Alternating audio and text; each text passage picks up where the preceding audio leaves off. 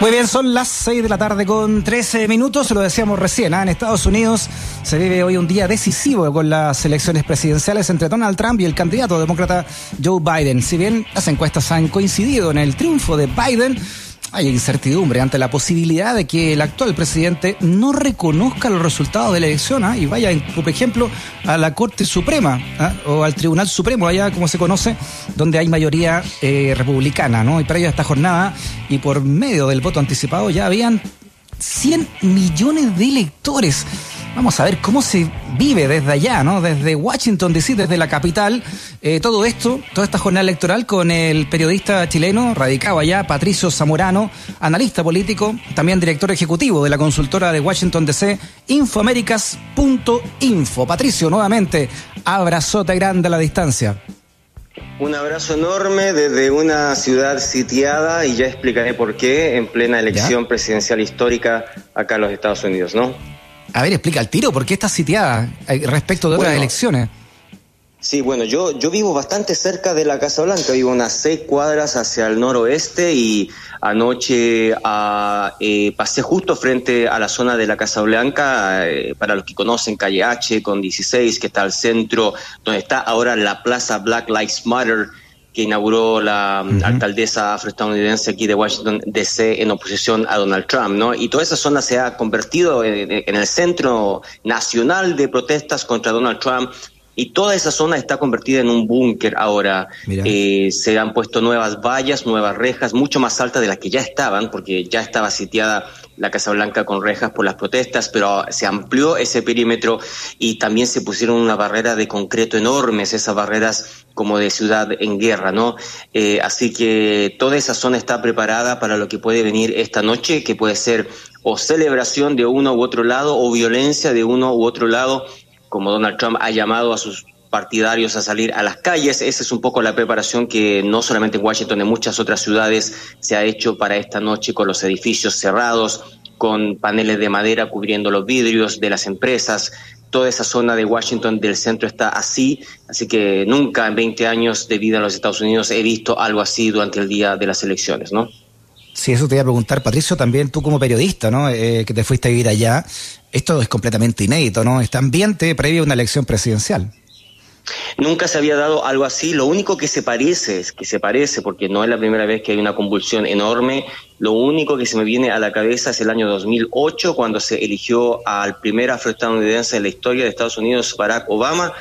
Yo fui uno de los que pude estar con una entrada del congresista de mi zona. Eh, se sortearon entre los residentes de cada estado y nos tocó eh, a mí y a mi familia en esa época entradas y estuvimos ahí al ladito, a dos cuadras del escenario donde se ungió al nuevo presidente afroestadounidense, que eh, fuimos más de dos millones de personas, dos millones de personas ahí en el llamado Mall de Washington, con la ciudad totalmente colapsada, el sistema de metro extremadamente lleno, la ciudad paralizada para recibir a este, a este nuevo presidente. Es lo más cercano que se parece en cuanto a dramatismo, ¿no?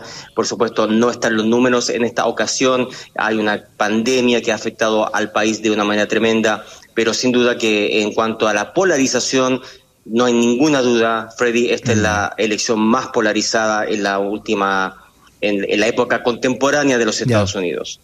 Eh, ¿Qué se espera entonces, eh, Patricio? Sabemos que cerca de las 21.30 horas chilenas terminan recién las primeras mesas de la costa este, pero quedan largas horas todavía para la costa oeste, ¿no? Pero, ¿qué se espera? De, que, cuál, ¿Qué dicen las encuestas? Si es que se puede creer en las encuestas de acuerdo al sistema electoral estadounidense. Así es, hay muchos temas de incertidumbre, yo diría, esa es la palabra del día, incertidumbre. ¿Por qué? Por una cantidad enorme de razones. Primero, como tú dices, la costa oeste está a tres horas de la costa este, hay una diferencia importante. Eh, eh, bastantes horas de diferencia que quedan todavía por gente que vote en la zona de cierto de, eh, digamos de California, Oregon, eh, y también del centro de los Estados Unidos, que está a dos horas de la costa este, aquí en Washington, D.C. las encuestas son bastante claras, no han variado en las últimas dos semanas, pese a todos los esfuerzos de Donald Trump. Biden terminó la campaña con una ventaja promedio entre 6 y 7 puntos, alguna encuesta hasta 12 puntos eh, a favor de Biden. Eh, no es posible hacer una comparación con lo que pasó con Hillary Clinton. Acuérdate que ella perdió eh, la elección pese a ganar tres millones más de votos de Donald Trump por esta distorsión democrática del colegio electoral. Porque en esa época Hillary Clinton estaba dentro del margen de error en, las encuestas, ¿no? le daban entre dos y cuatro puntos máximos de diferencia que fue justamente la diferencia que hubo en el voto popular. Pero claro, con la matemática extraña del colegio electoral termina ganando Donald Trump. En esta ocasión, yo te diría, Biden está con una ventaja eh, superior a la que tenía Hillary Clinton al día de hoy. También tiene una ventaja más relativa, relativa en los estados clave en Pensilvania, Florida. En Florida están casi empatados técnicamente. En Pensilvania Biden tiene una ligera ventaja. Entonces, la verdad es que todo depende de lo que pase en ambos estados. Pensilvania o Florida, cualquiera de esos dos estados es fundamental ganarlos. Eh, podría el ganador ganar uno o perder el otro. Perder ambos ya la cosa se complica un poco más. Eh, increíble, son dos estados de una diversidad enorme de estados en los Estados Unidos, pero como es el colegio electoral, cada estado, eh, especialmente estos dos cuentan, ¿no?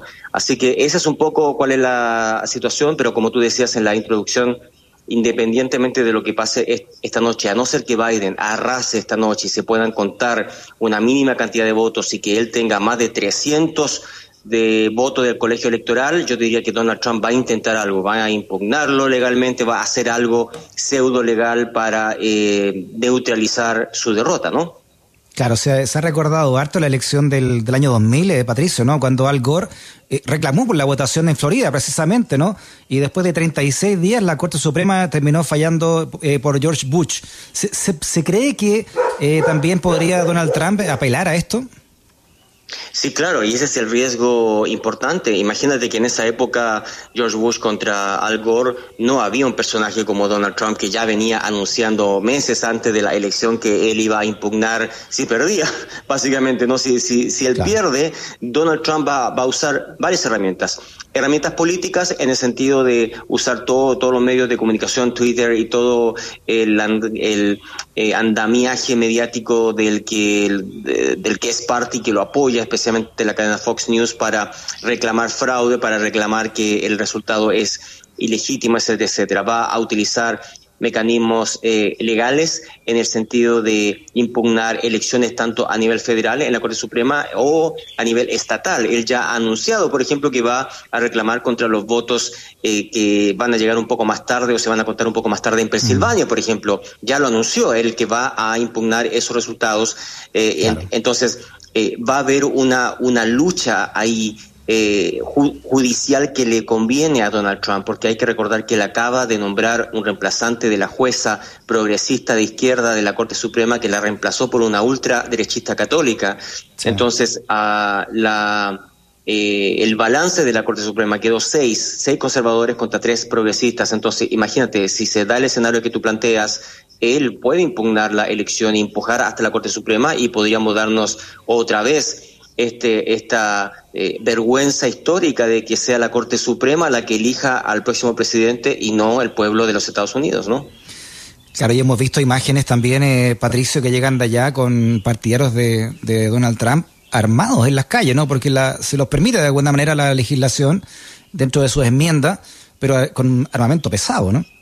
O sea, rifles, Claro, ese es un tema extremadamente polémico porque Donald Trump, y ese es el tercer elemento que él va a utilizar, ya dije el mediático, ya dije el legal, el tercer elemento es, es el tema de la movilización popular, ¿no? Y él ha llamado a, sus partidarios a defender el voto, él ha llamado a que la gente vaya a los locales de votación, lo que sea... Eh, interpretado por muchos eh, grupos de derechos civiles que tienen un mal recuerdo de los años 50, 60 y antes de eso toda la etapa de la segregación racial, especialmente en los estados del sur, donde se ejercía lo que se llama en inglés la intimidación del voto, también mm. llamado supresión del voto en el sentido de mandar a gente eh, digamos, conservadora a los locales de votación para intimidar a, a los votantes afroestadounidenses, ¿no? Eh, es, eh, esa típica escena, especialmente en los estados del sur, Georgia, Alabama, donde hordas blancas estaban en los locales de votación esperando a ver qué afroestadounidense se, se atrevía a votar, ¿no?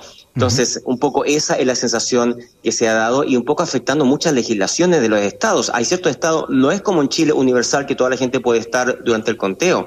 Eso depende de cada estado, de cada jurisdicción. Entonces, Donald Trump se está saltando toda una legalidad de manera, yo te diría, irresponsable de llamar a la gente eh, sin ningún tipo de estrategia o de legalidad en, términos genéricos, vayan a las calles a defender el voto, básicamente. Entonces, mm. por ejemplo, hubo un evento bastante dramático hace un par de días en que un bus de Biden haciendo campaña fue acosado por varios eh, camionetas eh, pesadas eh, estas, estas grandes camionetas que casi provocan un accidente y, hacen chocar al bus. Esto fue filmado, se, se, subió a Twitter y a Donald Trump, en vez de condenar la, la posibilidad de que hubiera muerto alguien, celebró diciendo, me encanta...